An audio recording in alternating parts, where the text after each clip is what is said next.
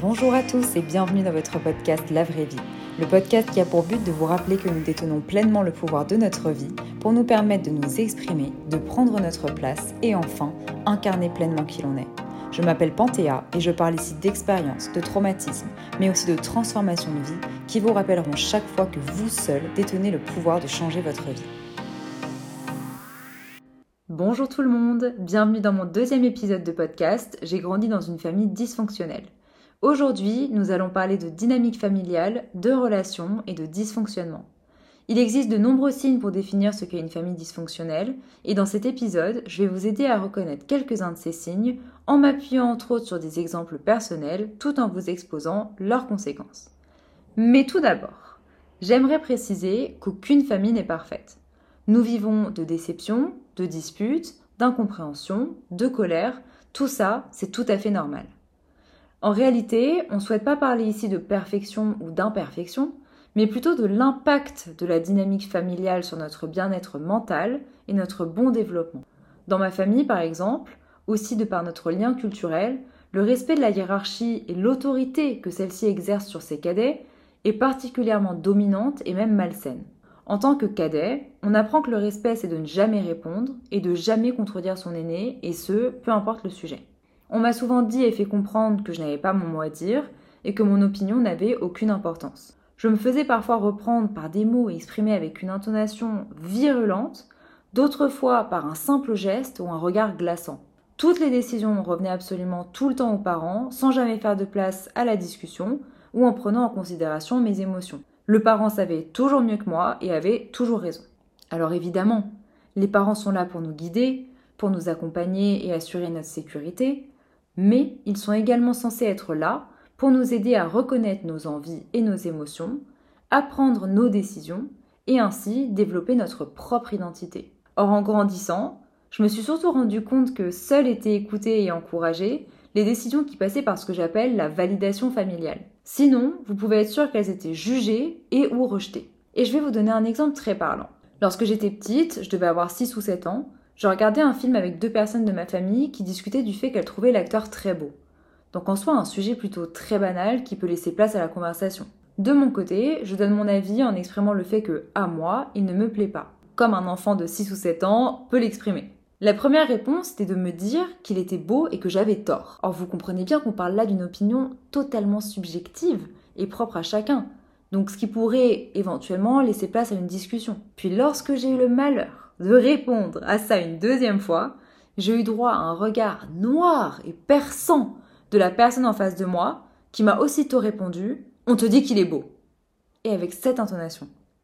Donc concrètement, c'était le moment où je devais comprendre que je devais fermer ma gueule et que je n'avais pas le droit d'avoir ma propre opinion. Et franchement, je me rappelle avoir été terrorisée par cette scène. Mais vous voyez bien, 30 ans plus tard, la preuve, je vous en parle encore. Donc évidemment qu'avec le temps, avec ces petites choses du quotidien, parce que je vous laisse imaginer, lorsqu'il s'agit de sujets bien plus importants, un enfant en plein développement assimile qu'il n'a pas le droit d'avoir sa propre opinion et sera par la suite terrorisé de l'exprimer. Et c'est exactement ce qui s'est passé puisque, à force de ce type de réaction, j'avais peur de m'exprimer, mais j'avais aussi peur de tout ce que je faisais. J'avais tellement peur des réactions des autres que j'avais juste peur de vivre en fait. Peur d'être là, peur de parler, peur d'exister, de déranger. Ce qui a fait que jusqu'à aujourd'hui, je n'ai jamais trouvé ma place dans ma famille. Et ce qui m'amène donc à mon deuxième signe. Dans une famille dysfonctionnelle, on ne vous laisse pas avoir votre propre identité et on ne vous laisse pas prendre votre place. C'est une famille qui va fonctionner de façon extrêmement puissante sous forme de clan, si toutefois ils sont plusieurs, puisqu'il peut aussi s'agir d'un seul parent, avec une emprise psychologique dont elle peut ne même pas avoir conscience, mais qui vous fera comprendre par la force des choses que si vous n'adhérez pas à leurs valeurs, à leurs idées, à leur éducation, à leur mode de fonctionnement, eh bien vous pourriez être rejeté, renié, voire même ne plus être aimé. Et je vais vous donner deux exemples. Au passage, je vous donne souvent des exemples qui sont assez anodins pour que vous puissiez prendre conscience que ces dysfonctionnements peuvent justement souvent passer par des événements minimes qui façonnent notre quotidien. Et je trouve aussi que plus le sujet est banal et plus la violence du dysfonctionnement est parlante, puisqu'il paraît bien plus évident sur des sujets plus importants. Donc premier exemple, une personne de ma famille apprécie particulièrement me voir danser. Oui, oui, vous avez bien entendu, je suis moitié iranienne et on a une façon de danser qui est très propre à notre culture. Donc on était en soirée et certains étaient déjà en train de danser lorsque d'autres viennent vers mes cousines et moi avec insistance, bien sûr, pour nous forcer à les rejoindre. Un rituel auquel on est évidemment habitué depuis notre enfance et pour lequel on s'est toujours senti forcé de céder. Sauf qu'on était tranquillement assis en train de discuter et de sincèrement kiffer notre soirée et que de toute façon, on n'a pas à se justifier en fait. Si on n'a pas envie de danser, on n'a pas envie de danser, point. Donc mes cousines ont été danser, mais alors, sans aucune envie, et moi, je me suis pas dégonflée. Et je crois que c'est une des rares fois, si ce n'est pas la première, où j'étais déterminée à dire non. Et cette personne, parce que j'ai pas cédé à satisfaire son plaisir personnel, qui au passage allait à l'encontre de ce dont moi j'avais envie, m'a exprimé sa frustration en me disant Tu es vraiment une merde. Mais juste, est-ce que vous vous rendez compte de la violence de cette situation? Je vous laisse donc imaginer si j'allais à l'encontre de leurs envies sur des sujets plus importants. Évidemment, si ma famille écoutait ce podcast aujourd'hui, il n'y aurait rien d'anormal à cette situation. Ou pire encore, j'aurais mal interprété, ou elle avait sûrement dit ça sur un autre ton, ou encore il y avait un contexte ou une raison. Bref, vous avez compris. Autre exemple, lorsque j'ai rencontré mon mari, l'un de mes parents n'a pas validé, je viens de faire un petit geste de guillemets avec mes doigts que j'ai largement apprécié, notre, donc n'a pas validé notre relation. Parce que oui, quand on est dans une famille dysfonctionnelle, notre couple doit être soumis à la validation du clan. Et je suis sûre que ça parle à beaucoup d'entre vous. Donc ce parent a littéralement passé 5 années à tout mettre en œuvre pour détruire mon couple. De la manipulation affective, au chantage, à couper les ponts, à m'empêcher de venir passer des vacances dans la maison familiale, et à littéralement me laisser sans endroit où dormir quand j'étais vraiment dans le besoin. Donc c'est-à-dire que je sortais du boulot à 20h, valise en main, en cherchant où j'allais passer la nuit et que ce parent m'empêchait de venir parce que j'étais avec mon copain et que c'était tu viens seul ou rien. C'est un peu une longue histoire mais grosso modo j'ai eu un souci lorsque j'ai changé d'appartement et mon parent plutôt que de m'accueillir me disait que c'était à cause de mon mec que j'étais dans cette situation. Bien sûr il n'avait absolument rien à voir avec cette situation. J'ai dû dépenser des centaines d'euros et m'endetter en allant à l'hôtel. Et tout ça pourquoi? Parce que mon mari ne correspondait pas à l'idéal qu'il ou elle s'était fait pour moi. Donc ce n'était pas qu'est-ce que moi je veux et quels sont mes besoins dans un couple, mais qu'est-ce que lui ou elle estimait être le mieux pour moi. Et donc quand on grandit avec tout ça, on développe un fonctionnement bien particulier et c'est là mon troisième signe, la servitude. Juste un petit aparté pour cette partie de l'épisode pour vous dire en toute transparence que je vais reprendre certaines explications de Randa qui a fait une vidéo absolument géniale sur sa page YouTube L'audace d'être soi dans laquelle elle explique de façon très claire et très pertinente le fonctionnement de servitude. Je vous mets évidemment le lien de sa vidéo d'ailleurs juste en dessous de cet épisode et je vous conseille vraiment d'aller le regarder. Donc très simplement, comme le dit Randa, le sentiment de servitude est une réponse traumatique qui consiste à apaiser une personne qui est à la fois la figure parentale d'attachement et la source perçue de menace. Donc concrètement, ça veut dire quoi? Ça veut dire qu'on grandit avec un parent ou une personne qui est censée nous offrir un espace sécurisant en répondant à des besoins tels que l'amour, l'affection, le sentiment d'appartenance, de liberté, mais que ces besoins émotionnels ne sont ni écoutés, ni respectés, ni remplis. Personnellement, je faisais face à une énorme froideur émotionnelle. J'avais très peu ou pas de moments de douceur et de tendresse, et je vais même être honnête avec vous, je me rappelle pas du tout de ces moments. Et je ne devais en aucun cas exprimer une émotion que je vais appeler ici négative, bien que je n'aime absolument pas ce terme, mais je pense qu'il sera parlant pour tous. Je le dis d'ailleurs très souvent, hein, j'ai connu d'un côté de ma famille que je voyais malheureusement trop peu souvent l'amour tendre, et la famille avec laquelle j'ai grandi, l'amour violent. Parce que oui, j'ai oublié de préciser dès le début de cet épisode, du coup ça fait un peu moins sens, que je suis issue d'une famille de parents divorcés. On m'a donc appris à n'exprimer aucune émotion et pire encore à ne pas les écouter, les enfouir et vivre même à l'encontre de ce que je ressentais. Je devais fonctionner avec mon cerveau, être la meilleure peu importe ce que je faisais, je devais être forte et tout type de vulnérabilité était jugé comme une forme de faiblesse et aussitôt rejeté. Mes émotions étaient systématiquement minimisées et j'étais sans cesse jugée. Il paraît donc évident que je manquais d'écoute, de réconfort, de soutien affectif et donc de sentiment de sécurité. Et comme je n'en ai pas fini avec mes fabuleux exemples, en voici un qui j'espère saura vous parler. Encore une fois, je devais avoir aux alentours de 6 ans. Visiblement, c'était une année assez traumatique pour moi. Non, je plaisante. Il faut bien un peu de légèreté quand même. J'étais donc à l'appartement et je me coupe la jambe en allant récupérer quelque chose. J'avais littéralement une plaie ouverte et je pissais le sang. Et je vous jure que la personne qui est passée à côté de moi, pardon, l'adulte qui est passé à côté de moi, n'a pas ralenti le pas et m'a dit Oh, ça va, arrête de faire ta chochotte. Parce que j'avais le malheur de pleurer en silence. Et ben la chochotte, elle s'est pris 8 points de suture quand même. Hein. J'en venais donc à cacher toutes mes émotions, qu'elles soient de l'ordre de la peur, de la tristesse et de la douleur. À long terme, j'ai appris à ne même plus les écouter, et bon bah, nul besoin de vous faire un dessin pour vous expliquer comment en grandissant, on arrive à des épisodes de burn-out parfois répétitifs. Mais en fait, ce qui est pire encore dans ce système dysfonctionnel, c'est que j'avais développé un espèce d'état d'hypervigilance au point de prendre en charge tous les états émotionnels de mon entourage, et bien sûr plus particulièrement ceux de mes parents. Donc sans m'en rendre compte, j'étais en alerte permanente pour adapter mon comportement et éviter, comme le dit très bien Randa dans sa vidéo, des réactions explosives et maintenir la paix dans les relations. Je me faisais toujours petite et j'ajustais mon comportement pour ne pas déclencher de colère.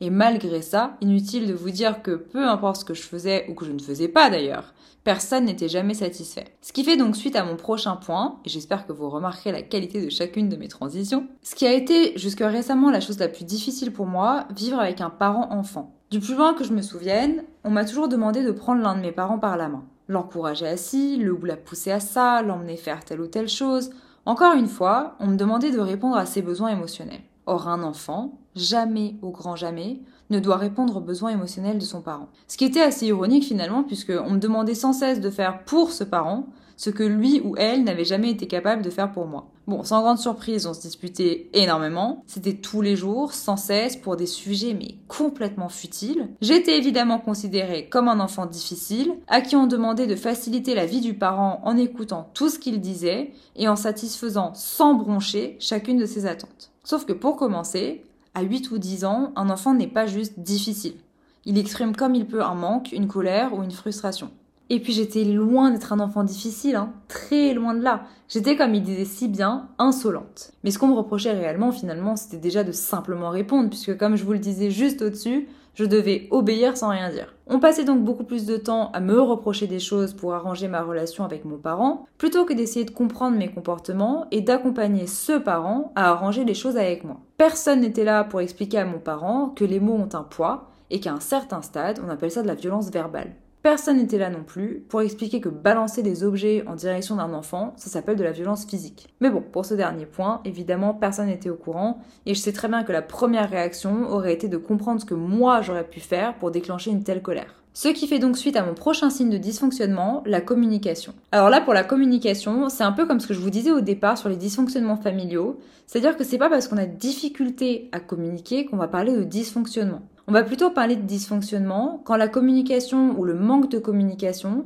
prend une tournure malsaine, voire toxique. Ça peut passer par des disputes permanentes au point qu'il n'y ait plus d'environnement de paix, et ce, même dans des moments qui sont censés être des moments de joie et de partage. On parle aussi de dysfonctionnement quand il y a une incapacité à exprimer ses émotions ou à s'exprimer avec assertivité, donc on va être constamment dans l'accusation et dans les reproches. Puis il y a évidemment la dévalorisation, l'humiliation, mais aussi le manque d'intérêt. Et alors là, tchac, tchac, tchac, tchac, tchac, tchac, tchac. Autour de moi, personne ne sait s'exprimer. C'est toujours, même dans les moments les plus festifs, hyper agressif. Personne ne s'écoute et tout le monde crie pour se parler. Il faut forcément qu'il y ait une dispute, que quelqu'un s'agace, s'énerve, parle mal ou qu'il y ait toute la soirée un espèce de lancer de pic passif-agressif. La plupart du temps, dans les familles dysfonctionnelles, les conversations sont aussi extrêmement superficielles et personne ne s'intéresse vraiment aux uns et aux autres. Soit on vous pose une question mais on n'écoute pas la réponse, soit on vous demande carrément pas. Je saurais même pas vous dire si aujourd'hui quelqu'un de ma famille sait quel est mon métier. Un jour après deux ans de reconversion, j'ai quand même quelqu'un qui m'a demandé Ah mais tu travailles? Et franchement, c'était d'autant plus choquant pour moi que, bon, ça faisait déjà deux ans que j'avais changé de métier, mais qu'une reconversion et en plus dans l'entrepreneuriat est une telle charge mentale et d'une telle difficulté que ça voulait juste tout dire en fait.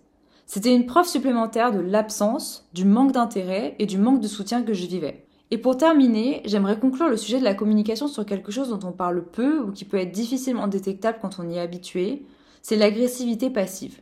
Alors ça, je crois que c'est vraiment un truc pour lequel aujourd'hui je n'ai plus aucune tolérance. Parce que dans une famille dans laquelle on ne vous apprend pas à vous exprimer et on ne vous permet pas de vous exprimer, le seul moyen d'expression devient finalement cette espèce d'agressivité déguisée.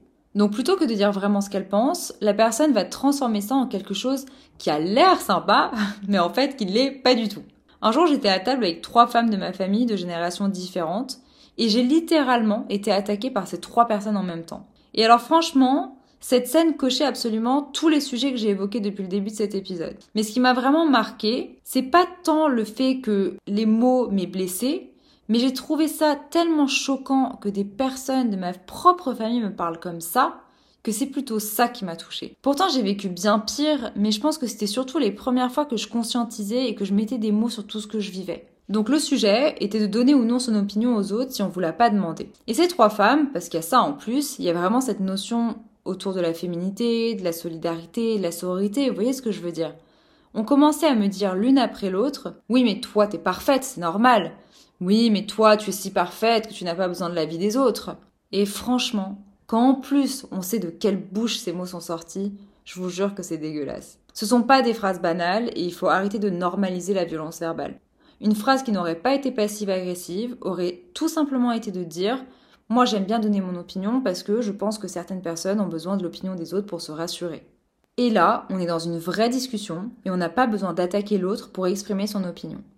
Et pour finir, l'un des signes les plus difficiles, je dirais, à gérer, c'est la culpabilisation. Lorsqu'on vit dans une famille dysfonctionnelle, il faut comprendre que pour les membres de cette famille, la dynamique familiale est tout à fait normale et que tout ce qui se passe dans la famille se passe partout ailleurs. Donc lorsqu'un des membres du clan décide de faire autrement, il est tout de suite perçu comme anormal, voire comme une source de menace à l'équilibre familial. Et c'est à 30 ans, lorsque j'ai fait un burn-out et que j'ai décidé enfin de m'écouter, de me découvrir et de prendre le chemin que je voulais, que j'ai vu et vécu ce sentiment de culpabilité de façon consciente et donc vraiment décuplée. C'était comme un déclic. Qu'est-ce que moi je suis? Qu'est-ce que j'aime? Qu'est-ce que je veux? Quelles sont mes croyances? Pas celles que ma famille ou la société m'a inculquées. Qui suis-je? Moi, Panthéa. À partir de là, j'ai commencé à m'écouter de plus en plus, à faire le tri dans ce que j'aimais ou non de mon éducation ce qui fut évidemment source de très nombreuses disputes, puisque perçu comme une rébellion et une mauvaise influence de mon pauvre compagnon sur moi, qui bien sûr lui n'avait absolument rien à voir avec tout ça. Combien de fois on m'a rappelé que mes comportements n'étaient pas dignes de mon éducation, de ce qu'on m'avait appris, ou plutôt pardon, mais si je devais employer mes propres mots, de la façon dont on m'avait formaté.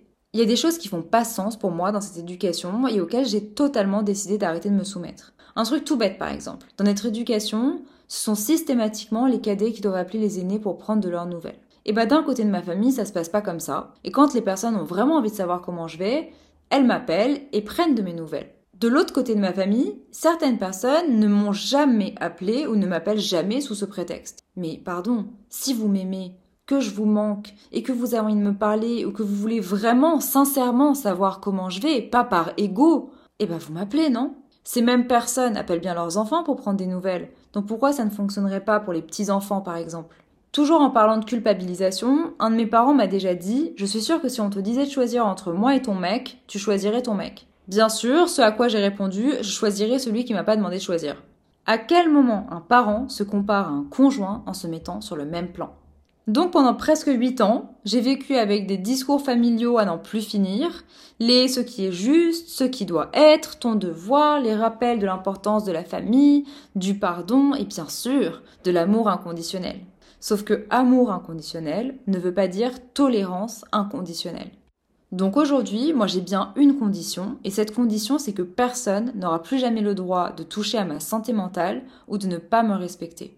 J'ai donc lutté pendant des années, et ça commence tout juste à s'estomper parce que j'ai quasiment coupé les ponts avec toute ma famille, pour trouver la paix contre le sentiment d'accablement et de culpabilité qu'on me faisait porter depuis mon enfance. Une culpabilité liée à une pression psychologique totalement injustifiée, puisque mon seul but était de respecter mes limites, prendre ma place et enfin avoir ma propre identité. Aujourd'hui, je vois donc le moins possible ma famille. Je les vois plutôt un à un à l'occasion et même ça, j'en ai plus vraiment envie. Et j'évite au maximum les réunions familiales. Les rares fois où je les vois, je sens que je suis bien plus affirmée et que j'ai déjà beaucoup déconstruit. Ce qui me permet de m'exprimer bien mieux et surtout de garder la paix, mais ce qui ne veut pas dire pour autant que ces réunions familiales me plaisent. J'aimerais terminer cet épisode en remerciant ma famille qui m'a permis de devenir la personne que je suis aujourd'hui, car à travers toutes ces expériences, j'ai surtout beaucoup appris. J'ai appris à me botter le cul et à être exigeante avec moi-même, mais aussi à être bienveillante, indulgente et prendre soin de moi et de mon enfant intérieur comme j'aurais aimé qu'on en prenne soin. J'ai développé ma résilience, ce qui m'a permis de faire face à des événements difficiles dans ma vie, mais qui m'a également permis de prendre conscience et de respecter mes limites. Et enfin, je suis consciente que chacun fait comme il peut avec son petit bout de chemin et je suis extrêmement fière du mien. Et voilà les amis, j'espère sincèrement que cet épisode vous a plu. Si c'est le cas, n'hésitez pas à le liker, commenter, partager. Et de mon côté, je vous souhaite beaucoup de douceur et surtout que vous soyez en paix. Je vous dis à très bientôt pour un prochain épisode de La Vraie Vie.